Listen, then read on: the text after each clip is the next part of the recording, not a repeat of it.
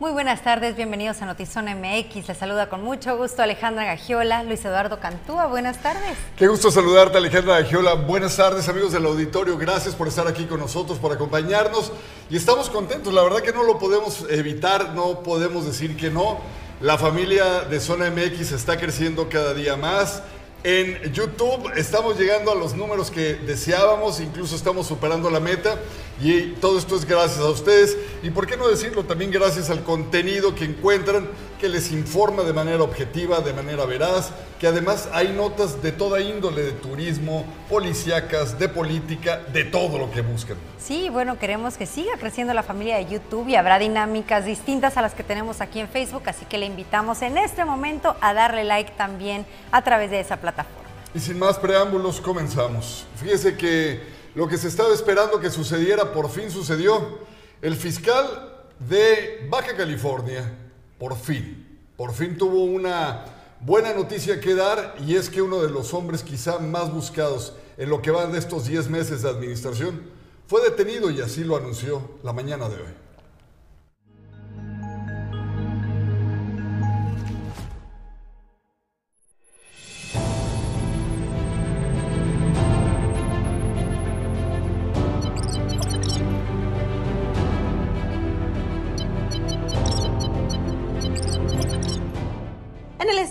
Nuevo León fue detenido David López Jiménez, identificado como el Cabo 20, principal operador del cártel Arellano Félix, generador de violencia en Tijuana y señalado por ser el autor intelectual del homicidio del fotoperiodista Margarito Martínez Esquivel, mismo grupo delictivo que asesinó también a la periodista Lourdes Maldonado.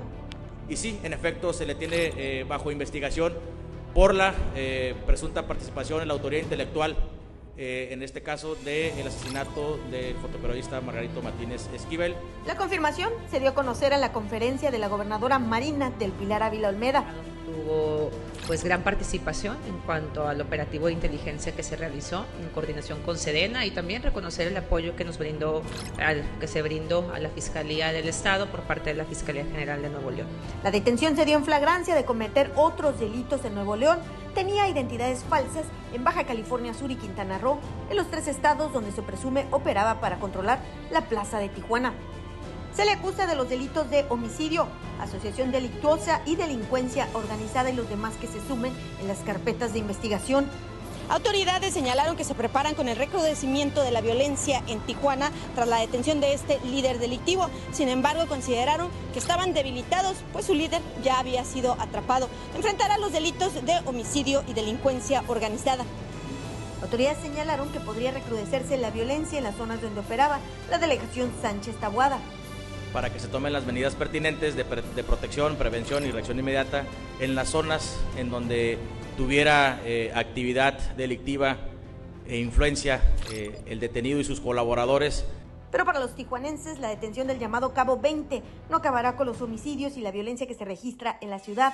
Y es que tan solo del fin de semana, del 20 al 24 de agosto, se registraron 42 homicidios, es decir, 10 asesinatos dolosos diarios. Sí está algo peligroso que ese riesgo, porque aquí como es zona, pues está muy agitado en este aspecto. ¿Y cree que se acaben los homicidios? Yo lo miro difícil. Hay mucha violencia, la necesidad. Eso de la humanidad está así perdida. Ha aumentado la inseguridad, mucho. Me da tristeza porque es mi ciudad. Pues ver los cuerpos tirados, o sea, llenos de sangre, no sé. Cosas que no se veían aquí en Tijuana. Yo tengo 42 años y soy de aquí de Tijuana conozco gran parte de la República y eso no se veía aquí. En otras partes sí se veía, pero ya se empieza a ver aquí mucho. La violencia no cesa en Tijuana y es que en lo que va de este 2022 se han registrado 1.257 homicidios tan solo en el mes de agosto 159. Es decir, el promedio es de 5 a 6 homicidios por día. Sin embargo, en los últimos días se han registrado casi 10 homicidios diarios. Con imagen y edición de Tania Hernández informó para Notizona MX. Ana Lilia Ramírez.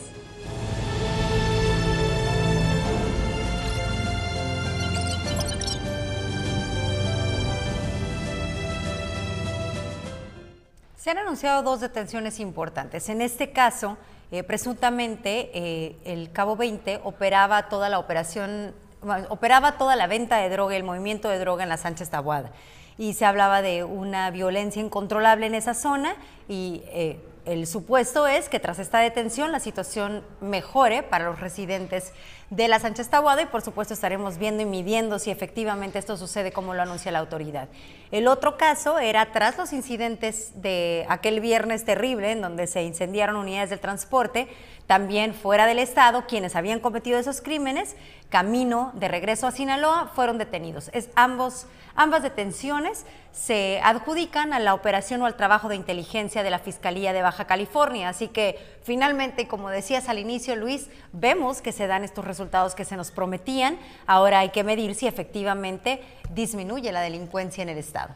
Yo veo dos ángulos. Uno, el social, ya lo dijiste. Vamos a ver qué tan difícil es un fenómeno de seguridad como el que hoy eh, prevalece en el Estado, aún y cuando hayas detenido no solo a la cabeza, sino a varias cabecillas que fueron los que en Sinaloa se detuvieron, que estaban, pues ahora sí que en la graciosa huida, viene esta detención que nos debería de dar, en teoría, un respiro, oxígeno. Esto es la parte social. Pero la parte política también es un oxígeno, es un tanque, son, son dos tanques de oxígeno que ya necesitaba la fiscalía para empezar a partir de ahora a dar golpes de esta magnitud. ¿Por qué?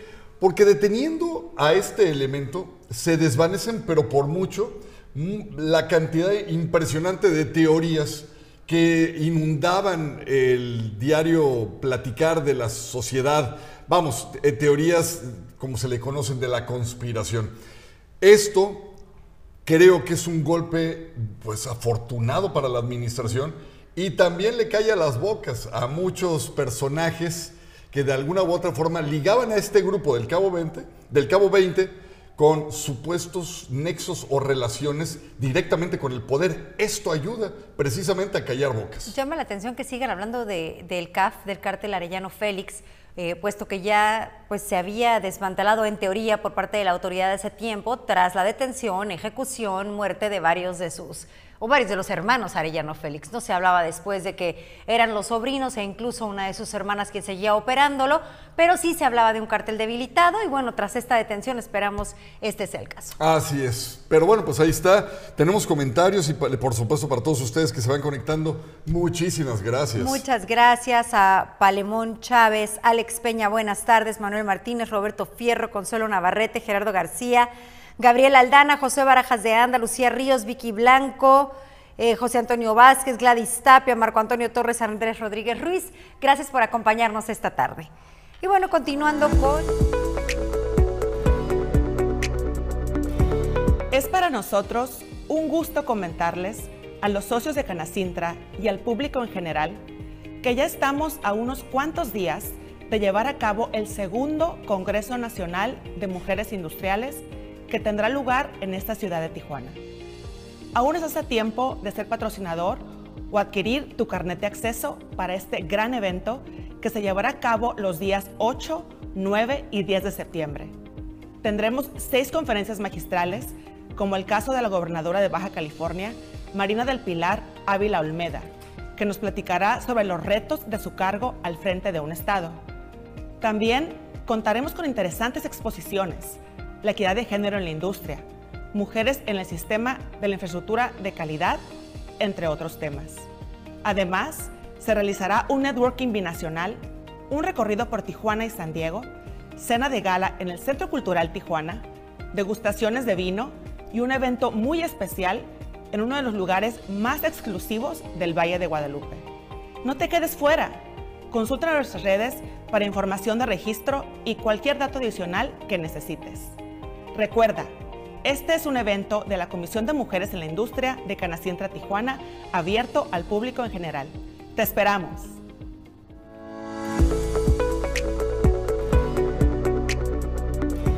Bueno, Luis Eduardo desde la mañana trae que ve marcianos y extraterrestres. Al ratito le vamos a pedir que lo platique y hago mención de esto porque dice Gerardo García, saludos muchachones. Los marcianos, llegaron ya a ver si hoy se ven en la noche. Ahorita que Luis Eduardo nos platique este tema de los marcianos, pero antes vamos a otros temas. Dentro del albergue Pro Libertad y Derechos Humanos, tres familias de migrantes fueron víctimas de fraude y abuso sexual. Eh, vamos a ver estos detalles en unos momentos, pero antes vamos a Mexicali, en donde nuestro compañero José Manuel Yepis nos va a hablar de las condiciones de las vialidades terribles en Mexicali, igual que como están en Ensenada, similar a como están en Tijuana, también lo padecen allá en la capital del estado.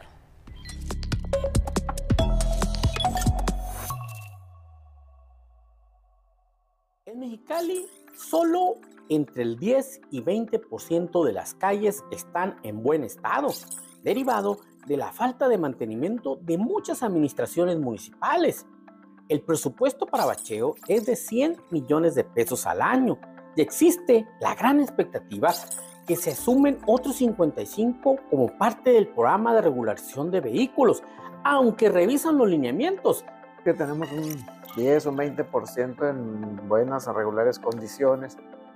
Podemos decir que tenemos un 30 a un 40% en condiciones ya de deterioro y fácil un 20% en muy malas condiciones. Entonces, eso refleja obviamente una situación de problemática en los baches famosos, y súmale aparte pues eh, rupturas de líneas de agua, eh, desbordamiento de, del drenaje sanitario. La lluvia es el peor enemigo de los pavimentos. Las lluvias eh, recientes pues que nos, ahora sí que, fueron muy intensas en la zona oriente de la ciudad, pues eso también va a traer consigo problemas muy serios en el tema de bacheo, ¿no?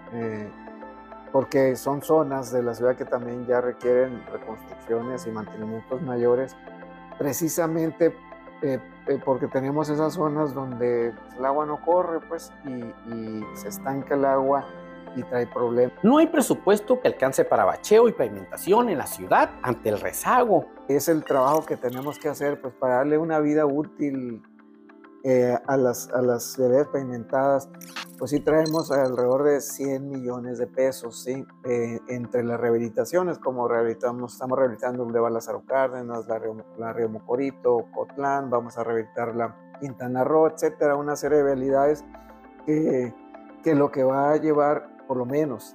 Estiman 55 millones de pesos del programa de regularización de vehículos y ya llegaron 7 millones.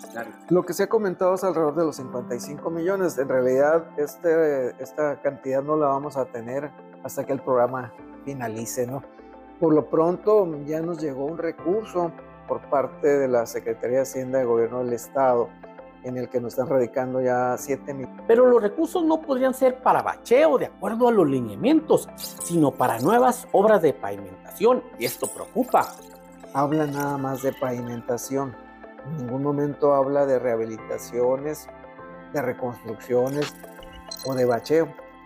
Sin embargo, pues eh, tenemos instrucciones de la presidenta municipal, de la maestra Norma Bustamante, de revisar bien a detalle, porque como todo lo hemos escuchado, el mismo presidente de la República nos ha informado del tema de bacheo, ¿no? Entonces, lo estamos analizando. Con producción de Lordan García. Para Notizona MX, redefiniendo la información, José Manuel Yepes.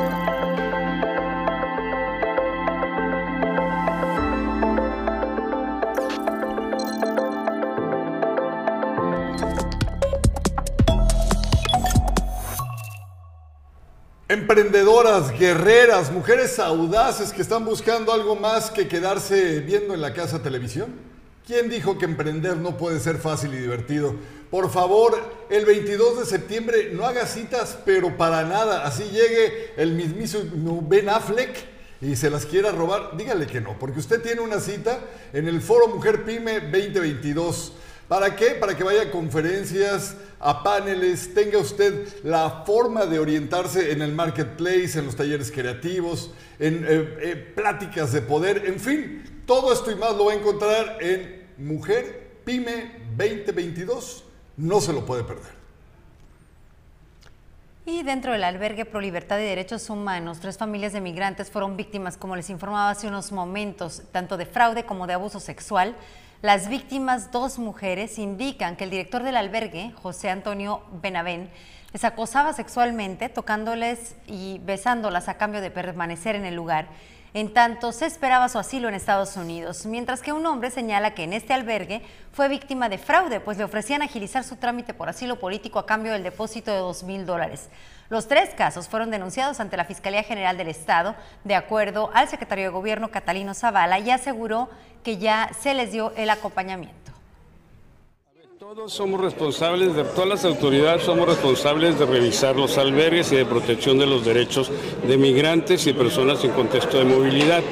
En este caso, existe toda la ruta para que se dé la asesoría y el acompañamiento y si presentan alguna situación de acciones eh, de agresión a sus derechos, la Fiscalía interviene también de manera inmediata. Es más, si eh, la primera autoridad eh, que atiende, sea municipal, sea federal, sea la Guardia, sea Migración, tiene la indicación por protocolo inmediatamente de acompañarlos para cualquier denuncia.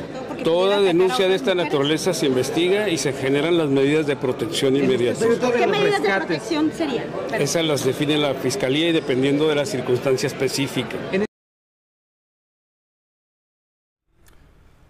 Arturo Espinosa Jaramillo, secretario de Infraestructura, Desarrollo Urbano y Reordenación Territorial, señaló que son alrededor de 45 predios los que se están negociando para compra de los mismos y se tiene un avance del 90% donde será la construcción de, ¿sabe qué?, la garita de Otay número 2 en Tijuana. Y para ello, el gobierno federal tiene un recurso económico de 800 millones de pesos para así poder pagar a las familias el costo real de la tierra. Arturo Espinosa Jaramillo señaló que la obra será ejecutada por la Secretaría de la Defensa Nacional, la Sedena, en las próximas semanas, pues realizan los costos de la obra y etapas. Mencionó que será construida en el derecho de la vía, en el sí, derecho de la vía de la colonia Las Torres. Detalló que será una vialidad elevada para no afectar el gasoducto que pasa de manera subterránea por el lugar. El proyecto, la aduana ya se lo dio a Sedena, el proyecto de edificios, de vialidades, todo eso se lo acaba de dar. Sedena lo que está haciendo es revisarlo y cuantificarlo bien y saber cuál costo ¿no? final, porque ellos al final de, todas maneras tienen un monto máximo ¿no?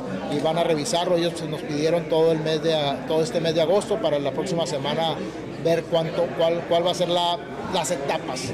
Vamos a decir, hay una etapa, al final de cuentas ellos tienen un plan maestro y definir etapas junto con aduanas y, aduanas y la SCT un poquito, ¿no? Entonces yo creo que van a, la idea de ahí es, tenemos un 50% aproximadamente de liberación. La SCT también está liberando ahí el recinto aduanero, más o menos un 50%. Son también igual como 40 predios aproximadamente. Ahí son predios un poquito más grandes. Oiga, pero los 40 que se requieren son los que tendrían que ser reubicar y pagarles. A ellos les han pagado, la verdad, se ha invertido como 800 millones de pesos en pago de terrenos. ¿eh? Va muy adelantado eso. Vuelvo a insistir, en la parte de la vialidad ya está liberado 90% del área, 90%, y acá en, el aduanero como un 50%. Y se está pagando a base de evalúos, a base de negociaciones, casi todo ha salido a, base de negociaciones dentro de los avalúos que la federación obtiene del INDAVI. Hay un proceso de negociación, se cierra y se paga. Eh, y en eso van.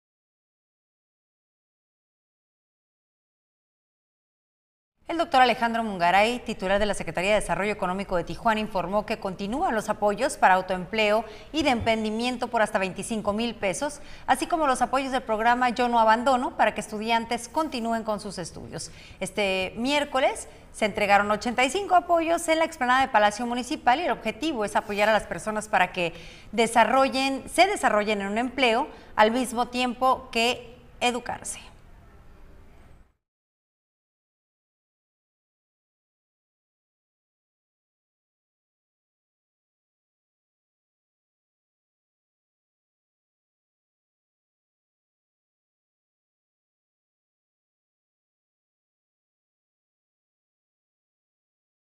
Que mucha gente que no puede, no puede vivir eh, con salarios bajos en algunas empresas que pagan demasiado bajo, eh, asumen el riesgo de poder emprender por su propio esfuerzo para superar sus necesidades.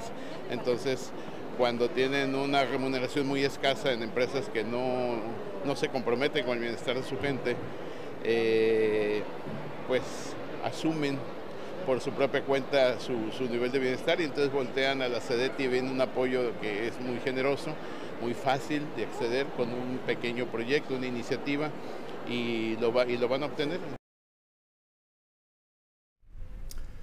Oiga, tras las renuncias de Regina Cornejo, subdirectora de Diversidad e Inclusión, y de su esposa, Mari Carmen Viera, del área de comunicación, se dio porque, decían, eh, bueno, a decir de ellos, necesitaban tiempo para sus negocios. Así lo confirmó la alcaldesa Monserrat Caballero Ramírez. No descartó más cambios en la administración del 24 ayuntamiento que encabeza. Bueno, siempre hay cambios en todo. Eh, no pertenecía precisamente al gabinete, sino a una dirección, pero sí, bueno, a una subdirección, pero siempre va a haber cambios. Los cambios este, son necesarios y son necesarios porque a veces las personas requieren crecer o requieren no estar aquí o cualquier pues, situación, ¿no? Los cambios siempre se van a dar. Definitivamente no va a desaparecer. Regina hizo un excelente trabajo ahí, todos lo vimos, todos lo vimos. Eh, entonces ella fue pionera de esta subdirección, así que alguien más vendrá a cubrir este lugar.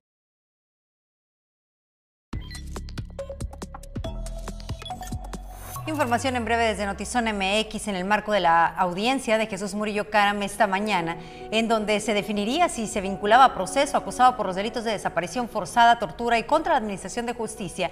El presidente Andrés Manuel López Obrador sugirió que el exprocurador diga quién le dio la orden de crear la verdad histórica sobre la desaparición de los 43 normalistas de Ayotzinapa en varios momentos, sus abogados han insistido en su exigencia de permitirle seguir el proceso en libertad, con base en una pericial médica, en la que se subraya que tienen problemas de salud. Argumentó que fue desestimado, ya que solamente había tenido ayunos prolongados.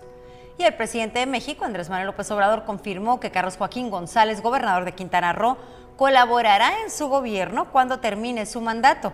Lo anterior fue confirmado en la conferencia matutina de Palacio Nacional, en donde no dio detalles sobre qué cargo va a ocupar el mandatario quintanarroense. El Instituto de Salud para el Bienestar rechazó que exista desabasto de medicamento y material de curación. Su titular explicó que el problema recae en la distribución, pero que ya se trabaja para cambiar el modelo y que sea atendido por el Laboratorio de Biológicos y Reactivos de México. Para este 2022 se adquirieron 2.518 millones de medicamentos por un costo de 100 mil millones de pesos. Del total, solamente la mitad se ha distribuido.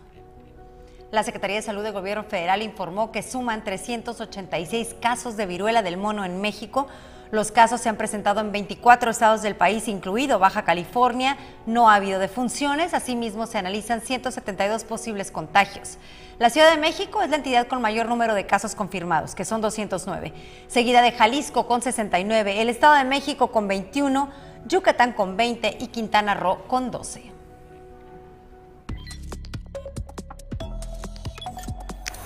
Alejandra, déjame platicarte algo. Amigos del auditorio, hoy si nos acompañaron esta mañana en un en vivo que estábamos haciendo, platicaba. Mientras manejabas, por cierto. ¿eh? Pero no tenía el teléfono en la mano, Alejandra. Tienes que aclarar bien ese tema porque me quemas. Yo estaba preocupada por ti cuando vi eso. No, haga de cuenta, yo me sentía conductor de Uber. Tenía mi teléfono ahí en ese, en ese bracito que se pone para que se coloque.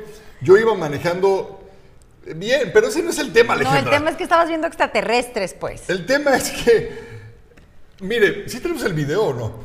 Porque sin el video, mira, ahí está. Vea qué chulada. Yo sí soy fan. Yo en otra vida fui ufólogo o fui el papá de Jaime Maussan o, fui, este, sí, pues su papá, porque otra cosa no pude haber sido en otra vida. Ahí está. Vean ustedes esta figura tipo pirámide invertida que está flotando y que no es la primera vez que algo así se presenta por esta zona. Primotapia, Rosarito, no está del lado del mar como otras veces, que varias personas dicen, ah, de seguro es San Diego haciendo pruebas con armamento, y ya sabes que siempre se la sacan por ahí. Alejandra, por favor, ve eso. Bueno, alguna explicación científica hay. Yo no creo en los extraterrestres como tú. Yo sí creo en los objetos voladores no identificados que eventualmente nos dicen era iluminación por lo que sea que estaba sucediendo en otro punto. Muchas veces sí cosas que suceden en Estados Unidos. Pero yo realmente no creo que una nave, eh, nave espacial esté en camino eh, por ti. ¿De veras no? No. No. Ya te hubieran llevado. Sí, yo digo que, bueno, en todo caso me hubieran llevado los rusos primero, pero no. Ya te hubieran llevado los marcianos. No, no, no, yo creo que si me echaron el ojo es para poblar otro planeta. Me llamó la atención los comentarios que escuchaba en la mañana en tu en vivo de las personas que sí creían, que no creían. Tú dices que sí. Sí, yo Yo digo que sí. rotundamente digo que no y entiendo que a Jaime Maussan, como decías, no le gusta mi comentario. comentario no le gusta para nada porque eh, hay un nivel de escepticismo que tú rompes con. O sea, lo, lo tuyo es de entre terca y escéptica. Y más tirada terca, así negada, negada. Escéptica absolutamente. Nos dice Alex Peña, y esto en referencia a la nota de Mexicali de las vialidades en terrible estado, que el enemigo no es la lluvia en las vialidades, sino la falta de mantenimiento preventivo y la falta de sello en los pavimentos ante las lluvias. Es un cúmulo de años de administraciones que no han atendido los problemas. Gerardo dice que es una nave de la Guardia Nacional que esta ni Obama la tiene. Yo voy a hacer una lista de hombres prolíficos en la ciudad de Tijuana para que si nos quieren abducir, nos lleven a poblar un planeta bonito donde haya agua, donde pues, no esté la 4T, ¿verdad? Donde no exista Andrés Manuel López Obrador. Creo que cualquier lugar a donde te lleven, donde no esté este señor, ya, yo, yo me quedo ahí. O sea, que me, No sabemos. que me abduzcan, que me ¿Qué- lleven ¿Qué a tal otro si te planeta. va peor? ¿Qué tal si el extraterrestre es bien mala onda? O Fíjate, más mala onda. fíjate. O habla peor que López Obrador. ¿Cómo nos va a ir peor? ¿Cómo nos va a ir peor en otro planeta? No Mira, sé, Alejandra, no mejor sé. ni lo invoques, porque eso hemos dicho varias administraciones en Tijuana y ve cómo estamos. Vamos a otros temas. El martes, precisamente también en un en vivo, les hablaba del periodista número 15 asesinado en Chilpancingo Guerrero. Se relacionaba este crimen con el asesinato de su hijo, que había sido solamente un mes antes en un poblado cercano a Chilpancingo. Por supuesto, se han escuchado las voces de los periodistas y en Tijuana no fue la excepción. Se manifestó un grupo de periodistas frente a la fiscalía eh, tras este asesinato de Freddy Román Román, director del medio digital La Realidad, y llamó la atención también que fue un asesinato similar al de Margarito, al de Lourdes, en donde al llegar a su casa quedó baleado ah, fue, eh, en, el, en el volante, en el lugar del piloto. Y bueno, esa asignatura pendiente para Andrés Manuel López Obrador, porque en esta administración es en donde más periodistas han sido asesinados. Pero también insistir en que nos preocupa que, eh, eh, aunque es alentador que hayan atrapado al cabo 20, sabemos que no es la primera vez que lo atrapan. Ha tenido otras detenciones y ha quedado en libertad. Esperemos que este no sea el caso otra vez, donde todos sabemos. México, el lugar a nivel mundial más peligroso para ejercer esa profesión. ¿Qué le parece? Salomón Chertoriski Woldenberg, diputado presidente de la Comisión de Movilidad en el Congreso de la Unión, señaló que por la falta de reglas o la falta de aplicación de la Ley General de Movilidad y Seguridad Vial, diariamente fallecen 44 personas en accidentes viales en todo el país. Por ello, la importancia de homologar las leyes locales que se homologuen con la Ley General de Movilidad y Seguridad Vial, publicada en el Diario Oficial de la Federación el pasado 17 de mayo. la ley general en mayo. Ahora toca, y hay 180 días para que los gobiernos locales eh, generen sus propias leyes y armonicen lo existente. Muchos, eh, muchos estados tienen leyes de tránsito, por ejemplo, eh, algunos, por supuesto, los municipios tienen los reglamentos. Bueno, con la ley general, lo que toca ahora es armonizar que la legislación local esté en función de ese nuevo paraguas que es la Ley General de Movilidad y Seguridad Vial. A invitación de la diputada Dailín y del Congreso del Estado, pues estamos aquí, yo como presidente de la Comisión de Movilidad en el Congreso Nacional, pues este, pues para, para, para encabezar los trabajos eh, en donde el Congreso de Baja California intentará construir su propia ley. La Fundación Castro Limón anunció su tradicional evento de recaudación de fondos Corre con Espuma. Después de dos años de pausa, no se podía realizar eventos masivos, así que para apoyar el 100% de los gastos de médicos, de tratamientos de los pacientes diagnosticados con cáncer, se lleva a cabo el 25 de septiembre Corre con Espuma, este evento familiar en el que se invita a empresas y comunidad en general a correr en pro de una niñez libre de cáncer. Habrá siete zonas de espuma llenas de energía, inspiración, amor, vida, alegría, honestidad y acción. Juan Bertó. Y yo soy Cristina Acosta. Queremos invitarlos a ver el nuevo tráiler de Tadeo, el Explorador 3, La Maldición de la Momia, que llegará próximamente a las salas de cine. Vive con nosotros esta gran aventura alrededor del mundo para toda la familia. ¿Un sarcófago egipcio? Ah, momia, no quiero que toques nada. Perdóname, ¿qué dijiste? Oh. ¡Oh! ¡Ay! ¡Tu cara! ¿Qué le pasó a mi cara? ¡Estás maldito! Estas maldiciones se vuelven permanentes si no las curas pronto.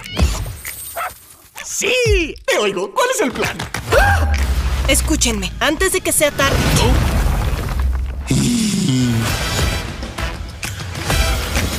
A momia no le queda tanto tiempo. Quiero ir a conquistar el mundo. ¡Vamos a chocar!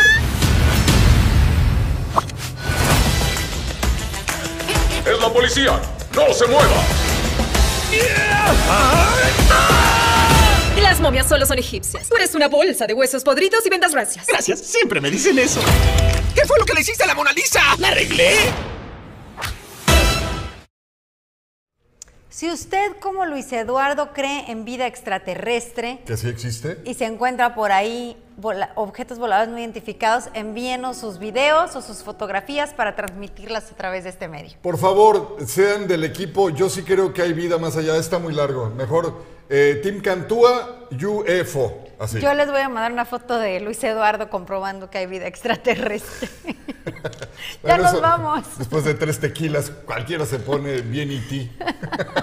Ya nos vamos. Lo esperamos mañana a 6 de la tarde. Notizón MX, redefiniendo la información.